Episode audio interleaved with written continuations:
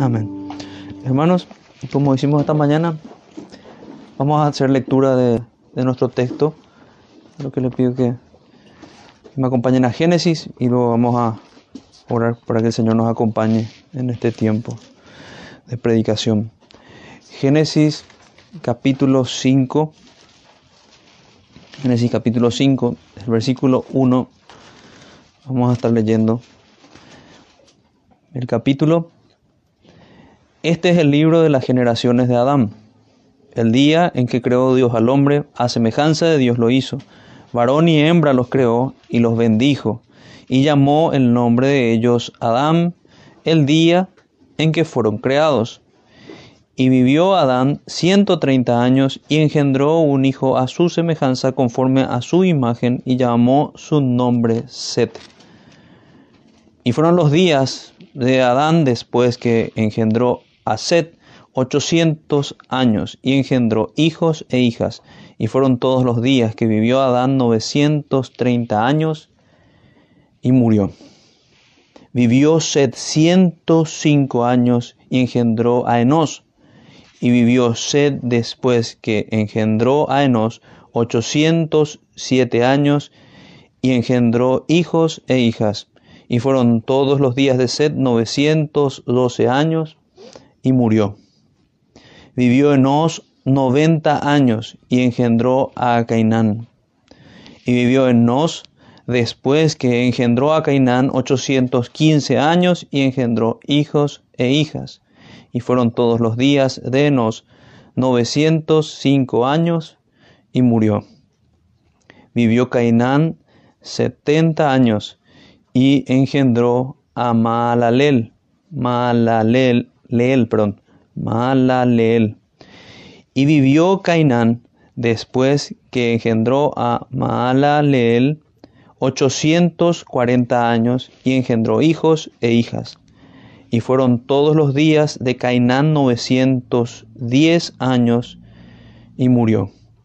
Vivió Maalaleel sesenta y cinco años y engendró a Jared y vivió Maalaleel después que engendró a Jared ochocientos treinta años y engendró hijos e hijas y fueron todos los días de Maalaleel 895 años y murió. Vivió Jared 162 años y engendró a Enoch. Y vivió Jared después que engendró a Enoch 800 años y engendró hijos e hijas, y fueron todos los días de Jared 962 años y murió. Vivió Enoch sesenta y cinco años y engendró a Matusalén. Y caminó Enoch con Dios, después que engendró a Matusalén trescientos años y engendró hijos e hijas. Y fueron todos los días de y cinco años. Caminó pues Enoch con Dios y desapareció porque le llevó Dios. Vivió Matusalén ciento ochenta y siete años y engendró a Lamec. Y vivió Matusalén después que engendró a Lamec setecientos ochenta y dos años y engendró hijos e hijas. Fueron pues todos los días de Matusalén novecientos sesenta y nueve años y murió.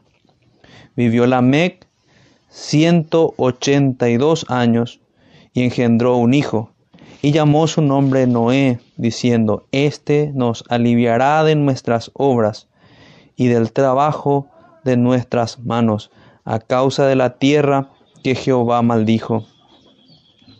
Y vivió Lamec después que engendró a Noé quinientos noventa y cinco años, y engendró hijos e hijas, y fueron todos los días de Lamec setecientos sesenta y siete años, y murió. Y siendo Noé de quinientos años, engendró a Sem, a Cam y a Jafet. Señor bendiga su palabra, hermanos. pido que me acompañen también en oración en este tiempo. Bendito Señor, Padre nuestro, te rogamos, Señor, que nos acompañes, nos encomendamos a ti. En todo este tiempo de predicación te pedimos que, que sea tu palabra, que seas tú por medio de tu palabra que nos hable.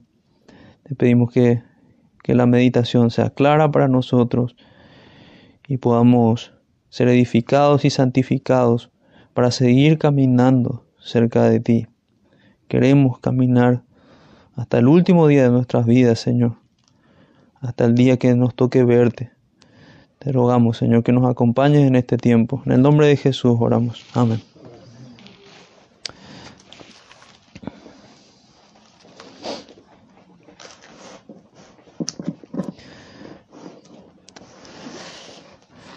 Vamos a, vamos a estar viendo, de alguna forma tenemos ahora una porción de historia nuevamente, historia bíblica.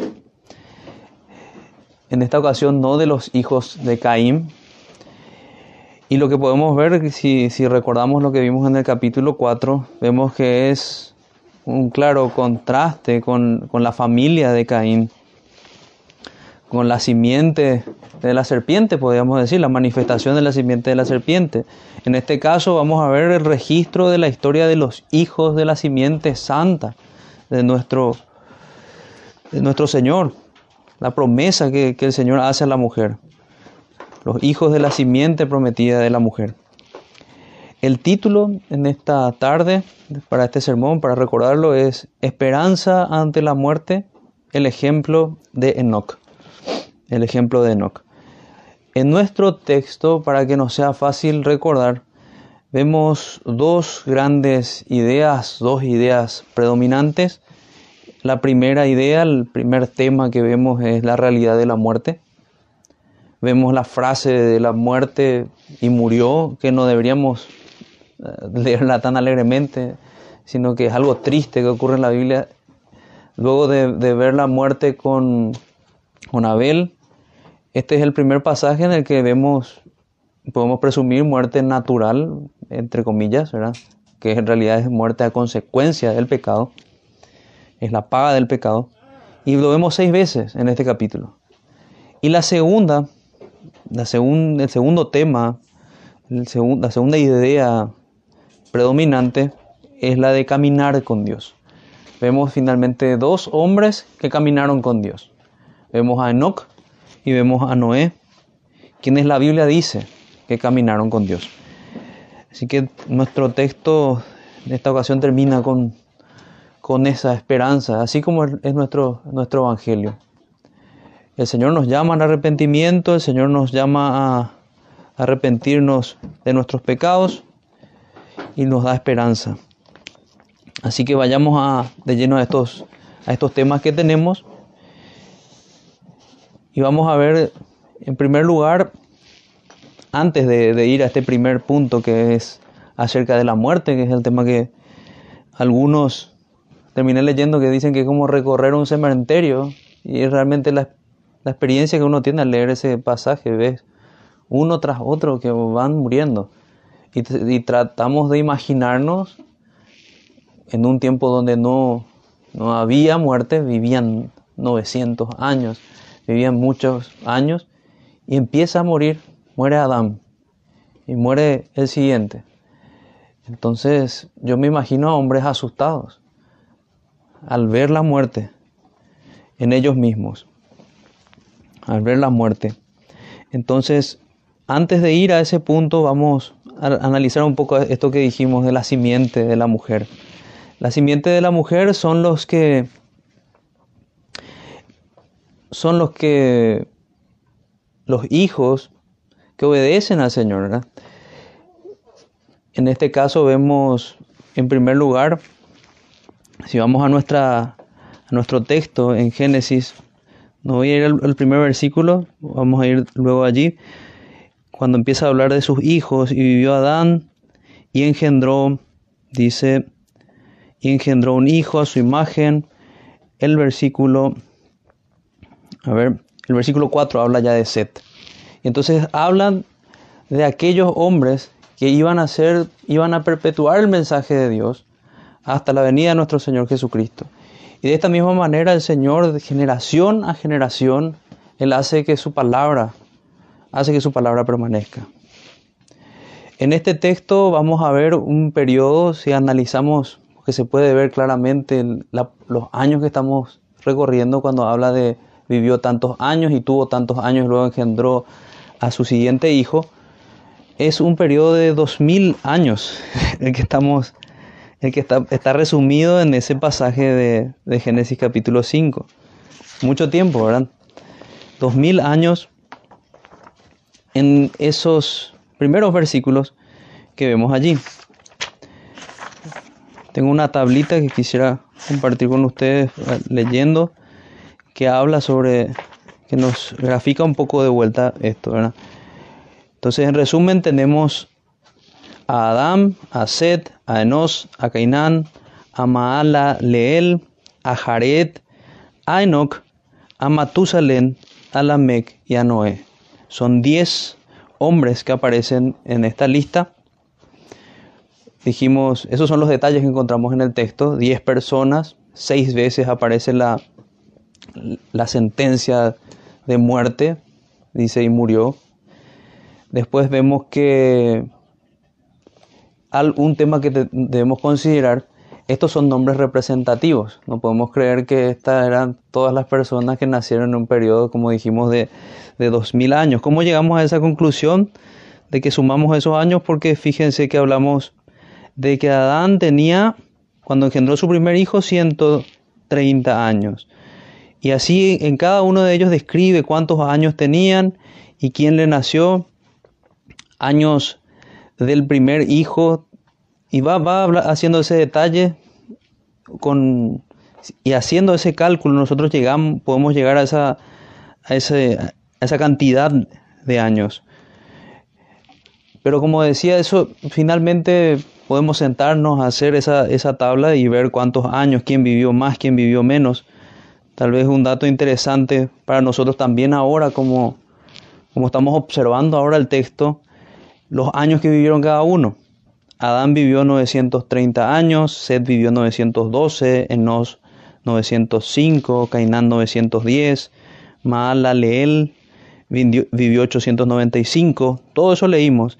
Jared vivió 962, Enoch 365, Matusalem 365 con la aclaración que luego en el caso de Enoch lo llevó el Señor. 365 años y luego lo llevó el Señor. Matusalén 969, el hombre más longevo en toda la Biblia. Lamec 777 y Noé 950 años. Allá un, un tema llamativo para nosotros, la cantidad de años que vivían las personas en aquella época. Luego vemos, y al hacer eso, ese, ese recuento de años ya nos damos cuenta de que mínimamente tenemos muchos años. Simplemente le sumamos los años del año que, que nació, perdón, me, me confundí, los años que, en el cual muere uno de, nace uno de sus hijos y a partir de ahí le, suman los siguientes años y con eso sale, sale esta suma. Y para no enredarme más con esto, vamos a nuestro siguiente punto, que es el tema de la genealogía. La genealogía tenemos que verla consecutiva con estos elementos de hombres representativos. No están todos los hombres y el Señor selecciona hombres santos, quienes tenemos que recordar son representativos, no abarcativos. Otro de los temas en los cuales podemos meditar es la longevidad y me pareció bien detenerme aquí también porque hay unos cuantos errores con referencia a la longevidad que algunos no quieren aceptar la cantidad de años que vivían. Algunos dicen que eran nombres de, de estas personas pero con sus tribus y sus familias. Entonces este es el tiempo que duraron sus tribus, sus familias este es el tiempo que así lo, explican. Eso es un error. Otro error es pensar que las unidades de tiempo eran diferentes. Cuando habla de años, nos está hablando de meses y también es un error. Y muy similar a lo que cuestionábamos de la gente de la alta crítica y todo lo demás. ¿no? Cuando habla de años, es años, estamos violando mal la gramática del texto si llegamos a conclusiones como esa. El correcto sentido del texto, de la gramática del texto, nos va a llevar a que eran años. Años así como lo entendemos nosotros hoy.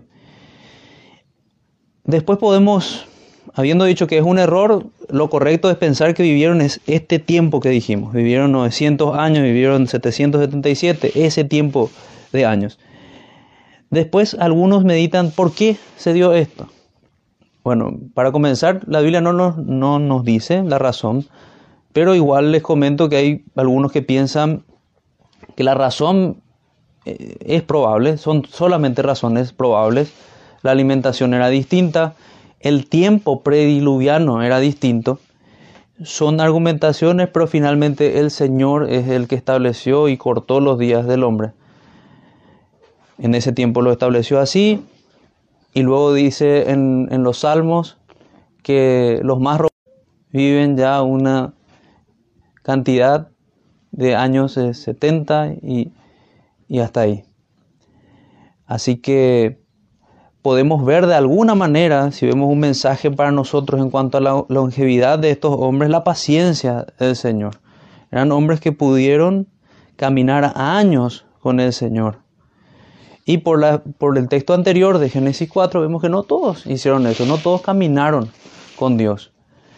Estos hermanos son ejemplos de gente que bendijo al Señor y que hizo que el nombre del Señor sea alabado de estas familias, de esta familia, surge Enoch, surge Noé. Otra cosa que vemos en este texto es que es un resumen de la creación de Adán en los primeros versículos. Y ahora vamos a nuestros primeros versículos, capítulo 5. Capítulo 5. Este es el libro de las generaciones de Adán. El día en que creó Dios al hombre a semejanza de Dios lo hizo. Se fijan que allí tenemos un resumen de la creación y nos dice que varón y hembra los creó y los bendijo y llamó el nombre de ellos Adán el día que fueron creados. Primer punto, el libro. Habla de un libro, realmente es un catálogo, el, la traducción que vemos, lo que representa la palabra original allí es catálogo y nos ayuda a entender de por qué estos nombres representativos. Es una selección de estos hermanos, de estas personas que son para recordar en el libro de las generaciones de Adán. El libro de las generaciones. Generaciones, también tenemos que ver esa palabra generación como una sucesión continua. Estamos hablando de, generaciones, como bien vemos esa, estrecha relación de que, hay, entre los años de uno y los años de, de los otros, ¿verdad? Pero tomamos a un integrante de esa familia y seguimos al siguiente en generación. Eso es lo que se ve en el texto. Hombres representativos por su piedad, que es lo que vemos en el ejemplo de Enoch y que vemos en el ejemplo de, de Noé. Vemos que los hizo varón y hembra los creó, los bendijo y llamó el nombre de ellos Adán. Allí también hay algunos que se confunden en, la interpretación y dicen que aquí el nombre inicial de Eva también era Adán, cosa que es un error, porque la Biblia nos muestra que no es así. Pero nos toca a nosotros explicar por qué dice y los, los el nombre de ellos fue Adán. La razón es porque está, está hablando de la humanidad. Y Adán es quien representa a todo, a todo, a toda la raza humana. Tanto a Eva como a nosotros también. Así que por eso es que el texto dice, varón y hembra los creó y los bendijo y llamó el nombre de ellos Adán en el día en que fueron creados. Varón y hembra, ambos son creados a imagen y semejanza de Dios, eso es importante. Tal vez algunos que Pero bueno, esas son sectas, ya verdad que van a hablar que, que la mujer, que solamente el hombre es creado a imagen de Dios. No, el hombre y la mujer fueron creados a imagen de Dios. El Señor nos habla claramente aquí de, del sexo femenino y del sexo masculino. Concluimos que no hay más, eh, que así es conformado un matrimonio, un varón y una mujer. Todo eso está en este texto que tenemos aquí. Los bendijo. ¿Y de qué manera los bendijo? Que a pesar de que la muerte se introdujo al mundo, ellos estaban viendo vidas, ellos estaban viendo hijos, estaban viendo familias. El Señor los bendijo. Y hasta hoy nos bendice de esta manera. Tenemos que dar gracias por las familias de la tierra. Y más aún tenemos que dar gracias por familias como esta, que hacen que el nombre del Señor sea perpetuado. Ese es el ejemplo que tenemos, queremos tomar nosotros. Porque podemos presumir de este texto que la fe que cada uno de los integrantes de esta familia tenía era porque la recibió de su padre. Hablamos bastante sobre eso, sobre los cultos familiares, sobre la adoración familiar que tiene que estar en cada familia. Eso tuvo que ser así en estas familias para tener el resultado que tenían con sus hijos. Y lo mismo tenemos que hacer nosotros. Si anhelamos que el Señor salve a nuestros hijos, debemos predicar la palabra, debemos vivir conforme a la palabra, debemos caminar cerca del Señor. Podemos ver a la luz de, de esta bendición y de alguna manera junto con la promesa de, Génesis 3.15 que dice que la simiente de la mujer iba a vencer a la simiente de la serpiente, podemos ver como una señal de la victoria que tendrá la vida sobre la muerte y específicamente en los creyentes. La victoria que vemos en nuestro Señor Jesucristo. Luego vemos ya el resumen de los primeros patriarcas. Y allí es que vamos, cuando vemos el resumen de estos primeros patriarcas, es que nos acercamos a aquel cementerio que decíamos. Lastimosamente, vemos hombres piadosos, sí, pero esa consecuencia del pecado el Señor no nos quitó. El Señor muestra que cada vez que vemos un ataúd, nos muestra que allí hay un pecador, alguien que, que merece esa, esa paga del, del pecado.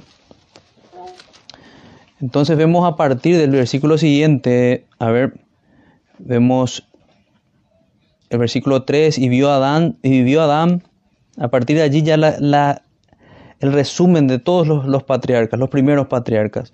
Y vivió Adán 130 años y engendró un hijo a su semejanza conforme a su imagen y llamó su nombre Set. Llamó su nombre Set. Entonces, cuando entramos aquí vemos algo un poco ya diferente. El hombre en el primer versículo veíamos que fue creado a imagen de Dios, un ser espiritual que podía comunicar los atributos que, decimos comunicables de Dios, la justicia, hablamos de, de cierto aspecto de soberanía porque nosotros tenemos cosas que son propias que debemos cuidar como mayordomos pero en este punto vemos algo más. Vemos que los hombres, luego de Adán, fueron engendrados conforme a su imagen, a la imagen de Adán, y conforme engendró un hijo a su semejanza, conforme a su imagen, y llamó su nombre Sed. En el anterior versículo podíamos ver la gloria con la que fue creado el hombre. En este versículo, en el versículo 3, nos toca meditar, por un lado, el, aspecto positivo, el aspecto esperanzador, que aún la imagen de Dios es comunicada a nosotros. Sin embargo, nos es comunicada una imagen de Dios manchada por el pecado, porque somos ya a imagen de Adán. Y Adán fue corrompido por su pecado. Sus capacidades espirituales fueron corrompidas. Así que somos a imagen y semejanza del Señor, sí, y somos llamados a santificarnos y a restaurar esa, esa imagen del Señor, arrepintiéndonos de nuestros pecados, acercándonos a nuestro Señor Jesucristo. Pero tenemos ese, ese problema. El pecado es tan... Tenemos una tendencia hacia el pecado. Entonces somos creados a imagen, particularmente aquí, Seth es engendrado un hijo a su semejanza y conforme a su imagen. Em, ya habíamos dicho que tenemos un periodo de condensado de 2000 años en este pasaje. Vemos también y podemos recordar cuando vemos la muerte una y otra vez que estamos ante, ante un mundo maldito por el pecado. Pero sin embargo, este ya es un tono de esperanza que podamos ver que la imagen de Dios permanece en nosotros. Si podemos ver Génesis capítulo 9, versículo 6. Génesis capítulo 9, versículo 6 dice, el que derramare sangre de hombre por el hombre, su sangre será derramada, porque a imagen de Dios es hecho el hombre. Eso es categórico. Allí nos concluye, concluimos con la palabra de Dios que sigue estando en el hombre la imagen de Dios. La imagen de Dios sigue estando en nosotros y tenemos el deber de santificarnos y por eso es que la Biblia nos dice que tenemos que crecer a la altura de la imagen de nuestro Señor Jesucristo. Eso es a lo que tenemos que apuntar y eso es lo que, a lo que nos va a llevar a la comunión con el Señor. Esto nos, nos recuerda esta imagen que conservamos del Señor, que gracias a esto aún podemos servirle.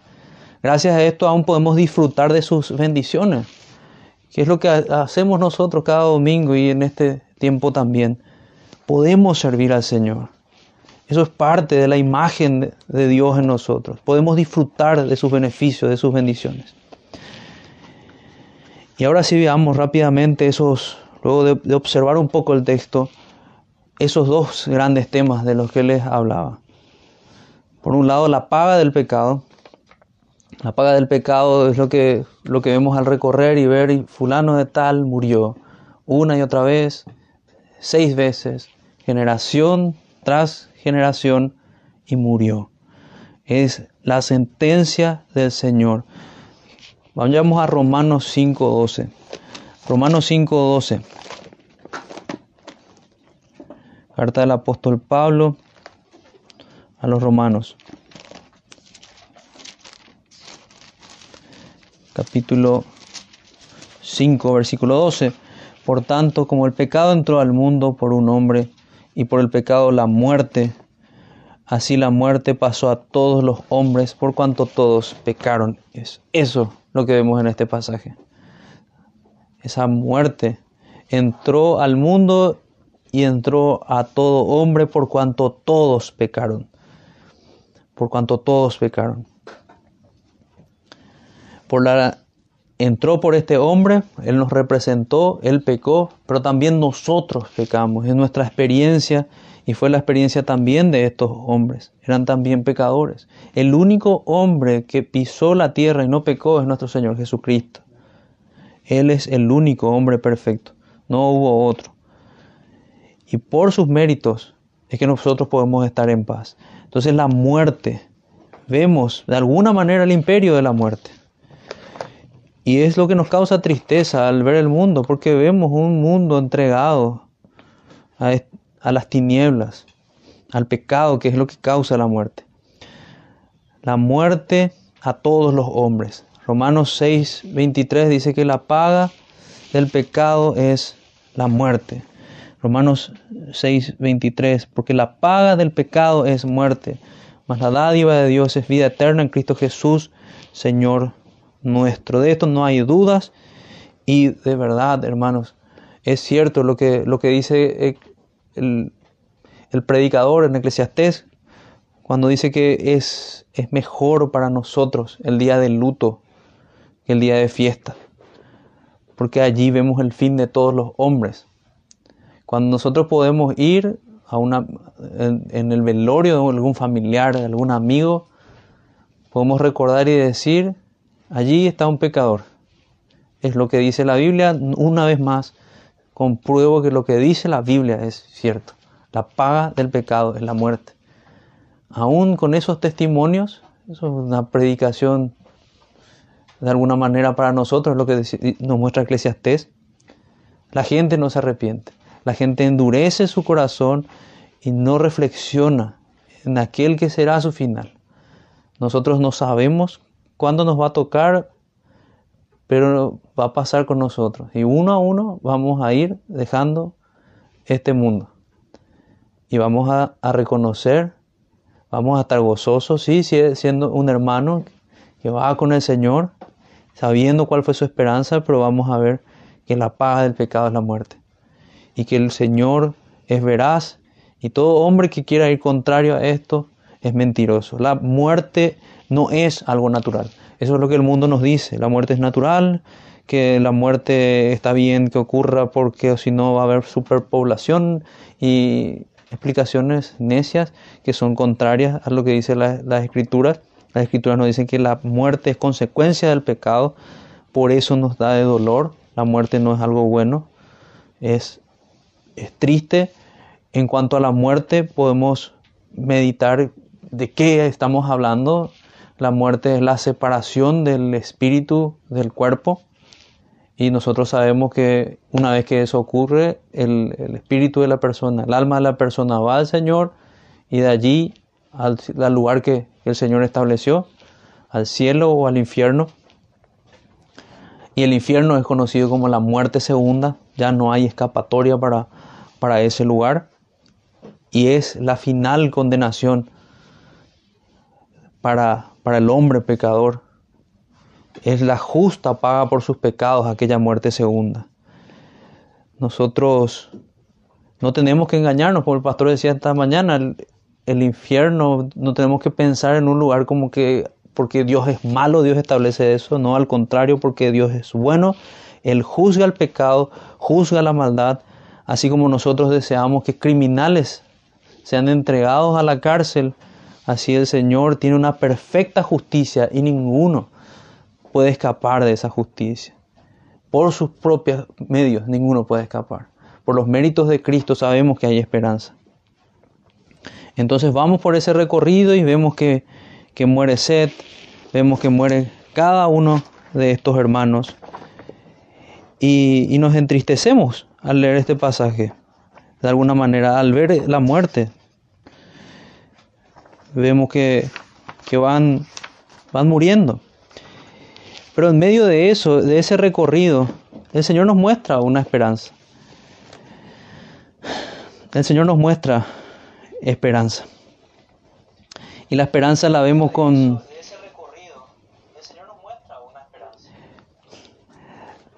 Hay una solemne sentencia que cuando vemos y murió, y murió, y murió. Pero la, esperanza que tenemos es que vemos un hombre que algunos podrían decir, ¿qué, ¿qué, pasó aquí? Este no murió. Y ese fue Enoch. Ese fue Enoch. Antes, para cerrar este tema del, de las consecuencias, de la paga del pecado es muerte, del tema de la realidad de la muerte, que, que dijimos que es uno de los grandes temas en el pasaje, me gustaría que, vayamos a Primera de Corintios, capítulo 15, versículo 22. Primera de Corintios, capítulo 15, versículo 22. Dice, porque así como en Adán todos mueren, sin excepción, todos, también en Cristo todos, sin excepción también, serán vivificados. Y esta es nuestra esperanza. En Cristo todos serán vivificados. Ya vimos que en Adán todos mueren, pero en Cristo todos serán vivificados. Esta es nuestra esperanza. Podemos decir que la muerte encontrará su muerte por el sacrificio del Cordero de Dios y su resurrección. La muerte de la muerte. Por la muerte de nuestro Señor Jesucristo hay vida para nosotros. Ese mensaje es comunicado en todas las escrituras del principio. Adán y Eva pecan y Dios ofrece el sacrificio de un animal en su lugar, en lugar de que ellos lleven ese castigo.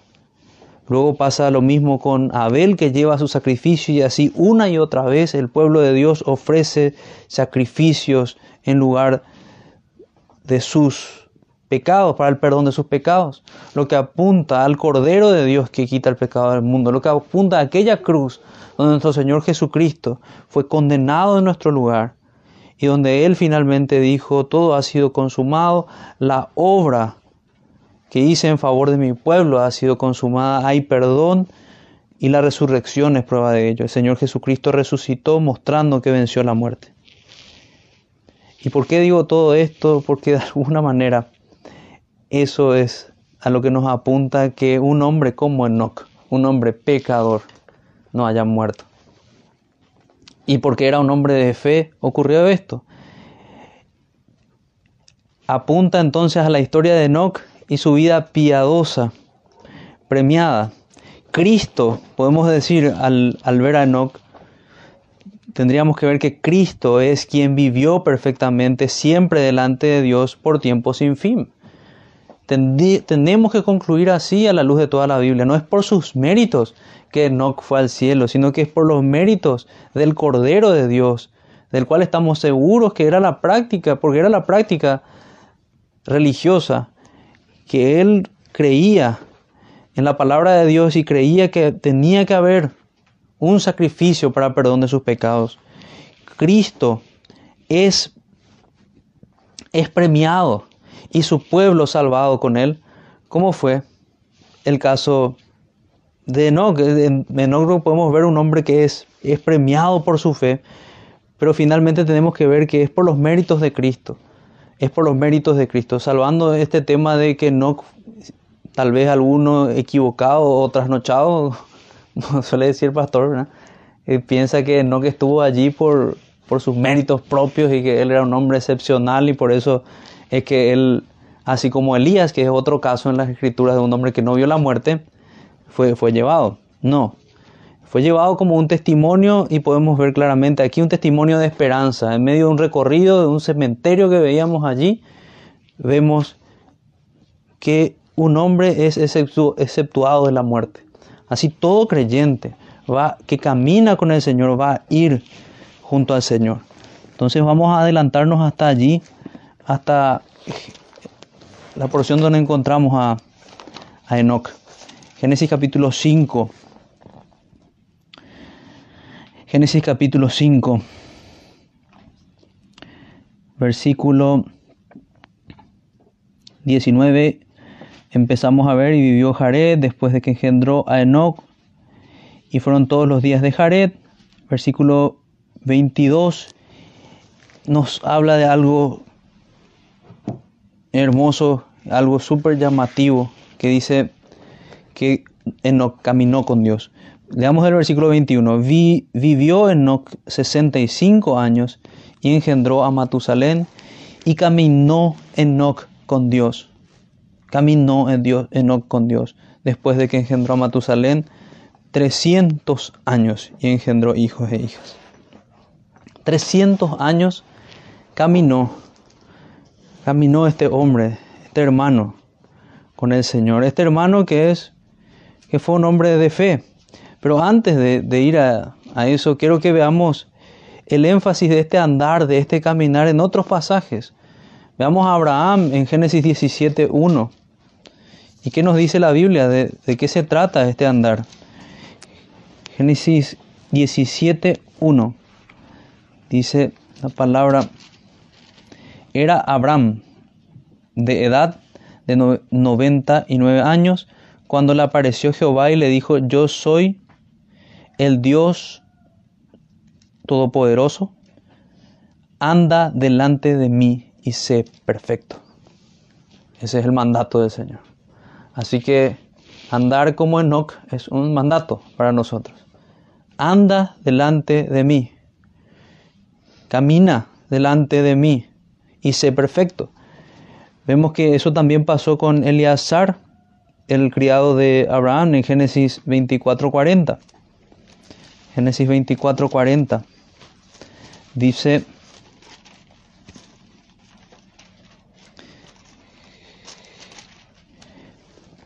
Génesis 24:40. Entonces él me respondió, Jehová, en cuya presencia he andado, enviará su ángel contigo, y prosperará tu camino, y tomarás para mi hijo mujer de familia y de la casa de mi padre. Podemos ver que, que también Eleazar caminaba y el Señor prosperaba su camino. Prosperará su camino, pero aquí se refiere de, de la encomienda que él tenía, no solamente el viaje que iba a hacer. Yo me inclino junto con otros hermanos que, el pasaje aquí no, no, nos está hablando de un caminar físico, sino más bien de un caminar espiritual. Él caminó con Dios. Estudiamos en Hebreos que tenemos que caminar en el Señor, caminar. Había predicado el pastor también sobre, sobre ese tema. Y es eso lo que vemos en este pasaje. Enoch caminó con Dios 300 años delante de Dios con fe, sin apartarse de Él. Ese es el testimonio de las Escrituras. Y es ese, eso es lo que premia el Señor. Y que no nos sorprenda, claro que el Señor premia a sus hijos. En última instancia es por los méritos de Cristo, pero fijémonos en, en 1 Corintios capítulo 15 respecto a ese tema.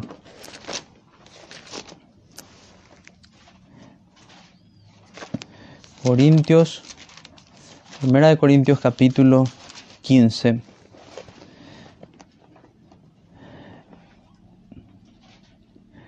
Y el Señor nos dice que, que Él se acuerda,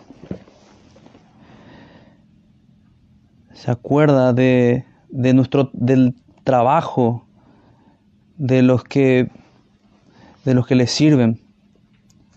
No tomé nota del texto, pero está en Génesis capítulo 15, en los versículos finales. El Señor no se olvida del trabajo de los suyos. Pueden, pueden buscarlo después, no, no estoy encontrando. Así que es lo que vemos en eso con Enoch. El Señor lo bendijo por obedecerle, por caminar con él, y vamos a ver el testimonio de, las escrituras en Hebreos 11.5, el testimonio de, que da las escrituras acerca de Enoch, que nos coloca ya más claramente a Enoch como un hombre de fe. Hebreos 11.5. Hebreos 11.5 dice, por la fe Enoch fue traspuesto para no ver muerte. Bueno, ¿Qué es lo primero que vemos? Que no es por sus obras, sino es por la fe. Y no fue hallado por lo, por lo, porque lo traspuso Dios. Y antes que fuese traspuesto, tuvo testimonio de haber agradado a Dios. Lo que venimos hablando una y otra vez. La gente lo veía a él andando en los caminos del Señor.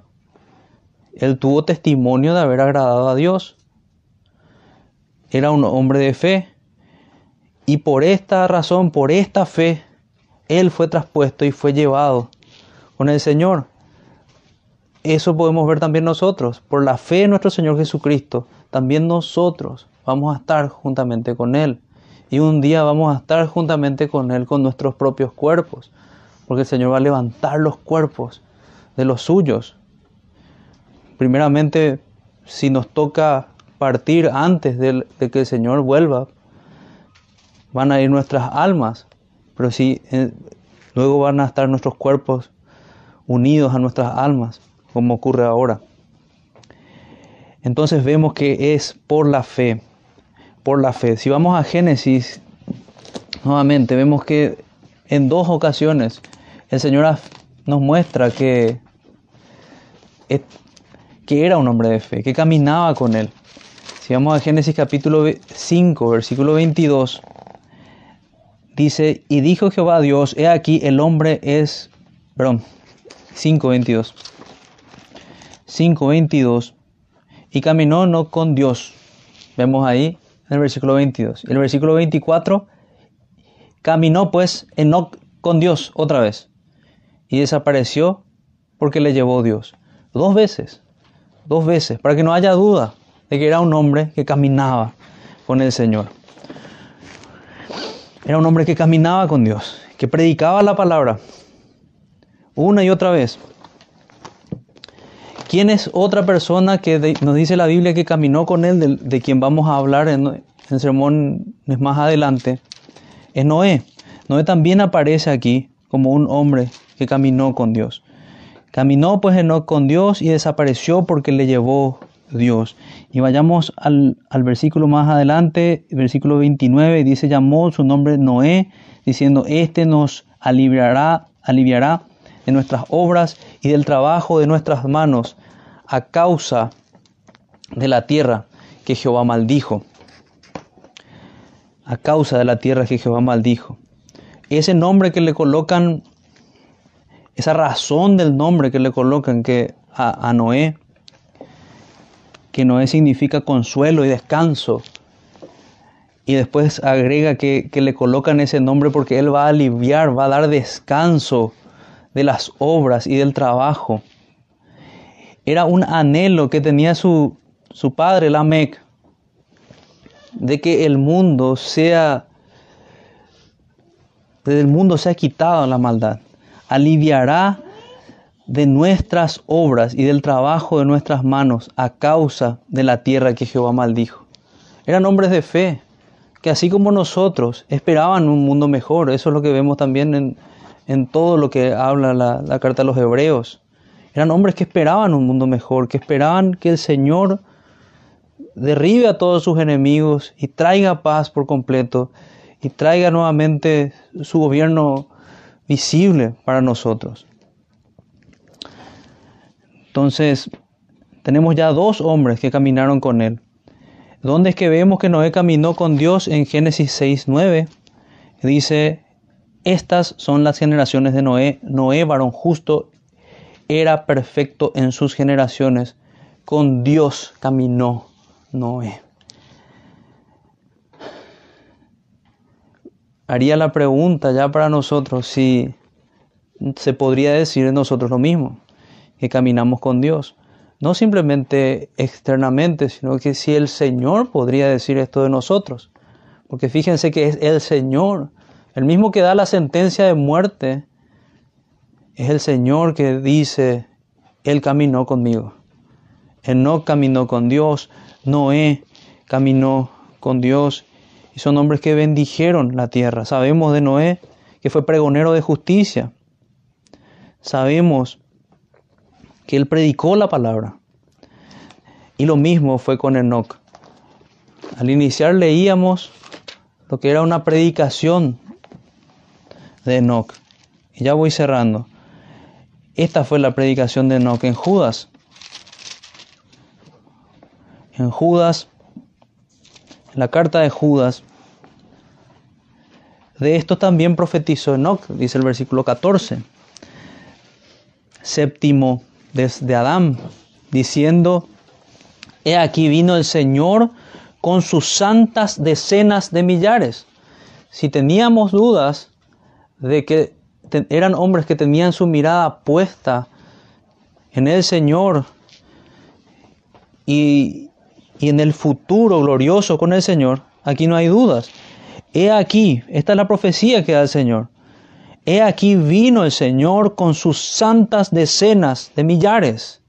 Ya una imagen gloriosa, como la que escuchamos en esta mañana, que da temor, el Señor rugirá. Es lo que escuchábamos esta mañana Joel.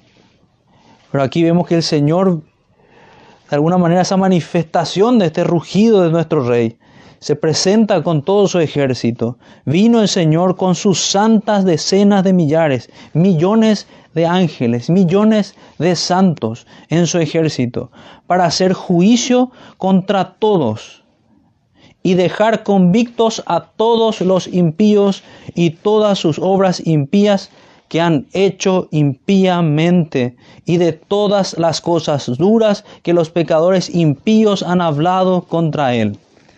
Si alguno nos quiere acusar de hablar duramente, acúsenlo también a Enoch. Porque es muy lindo decir Enoch caminó con Dios y no prestar atención a sus palabras. Así como Noé fue pregonero de justicia. Y miren cómo llamaba al arrepentimiento. 300 años de esta manera él estaba hablando de parte del Señor y decía que el Señor va a hacer juicio contra todos. Y va a dejar convicto a los impíos, a aquellos que no se arrepienten. Va a dejar convicto a los impíos y todas sus obras impías que han hecho impíamente. O sea, tenía, un, tenía una aflicción por la maldad de este hombre. Estaba tan cerca del Señor que la maldad le afligía el corazón. Y de todas las cosas duras. O sea, él no decía como unos, algunos nos dicen ahora, no, qué duras son tus palabras. No, él decía, duras son las cosas que hacen estos pecadores. Todas las cosas duras que los pecadores impíos han hablado contra él. Esas son las cosas duras. Y de esas cosas nosotros tenemos que llamar al arrepentimiento. Si es nuestro caso, tenemos que oír este llamado al arrepentimiento y arrepentirnos. Y si el Señor nos dio la gracia de arrepentirnos como David, entonces enseñar a los transgresores sus caminos y pedirles, rogarles que se vuelvan a Él. Estos son murmuradores querellosos. Fíjense que tenía alrededor Enoch en este reino de muerte. Murmuradores querellosos, no es algo nuevo.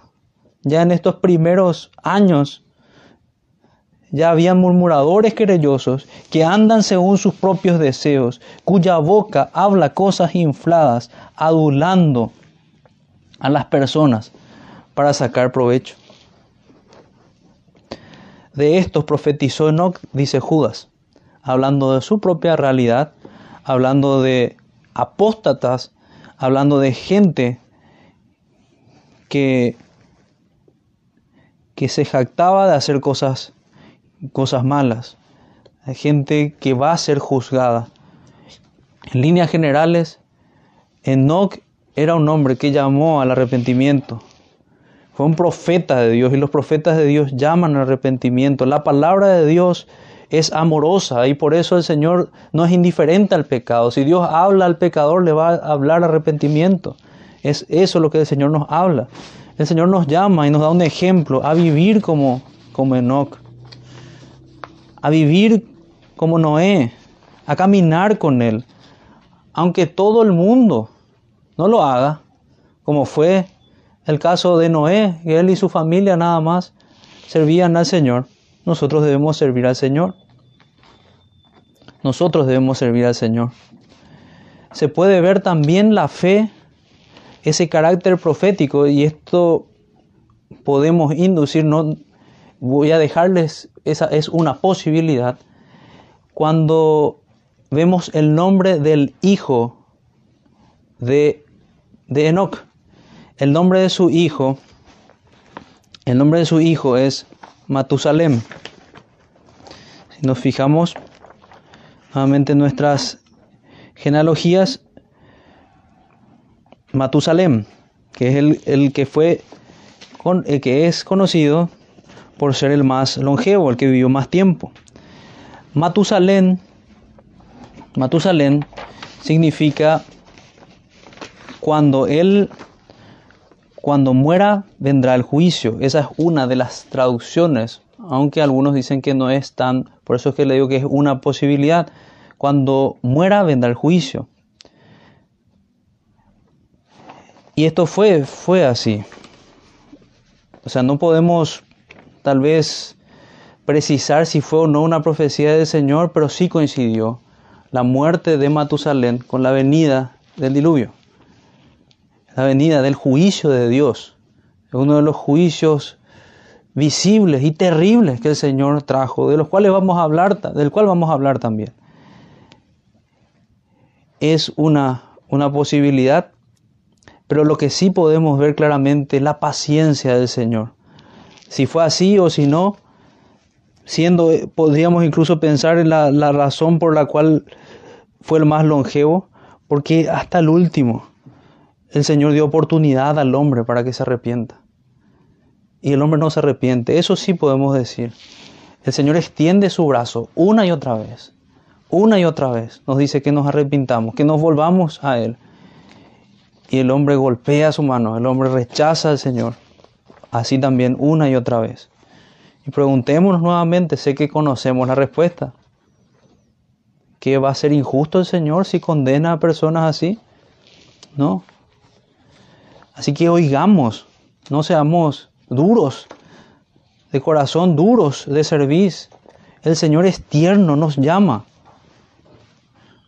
Nos llama a Él. Nos llama a arrepentirnos. No ignoremos, así como dice la Escritura, que su paciencia y su benignidad nos guían al arrepentimiento.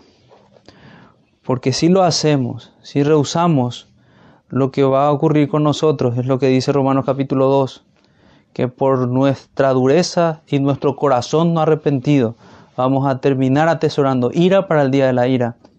Y es lo que vamos a terminar escuchando de nuestro juez, nuestro rey.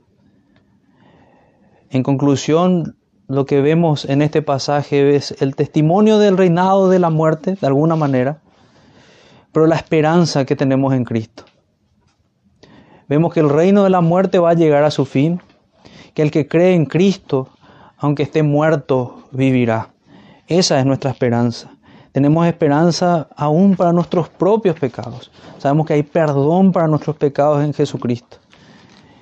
Y es la promesa que tenemos si caminamos con Él, si caminamos con Cristo, si imitamos sus pisadas. Si alguno no es su realidad, yo le digo que venga a Él, venga a Él y que camine con Cristo y caminemos juntos y seamos llevados juntos con esa colonia del cielo que creemos que es la iglesia, juntos junto a Él. No hay seguridad alejándose de la congregación del Señor, no hay seguridad alejándose de los caminos del Señor. Que el Señor nos bendiga y nos ayude a, caminar con Él, que aliente nuestro corazón, que nos nos ayude en esta semana, que nos ayude hasta el fin para vivir junto a Él. Dos mensajes entonces, arrepentimiento y aliento para seguir caminando en estos caminos. Vamos a orar hermanos. Señor Jesús, Padre nuestro,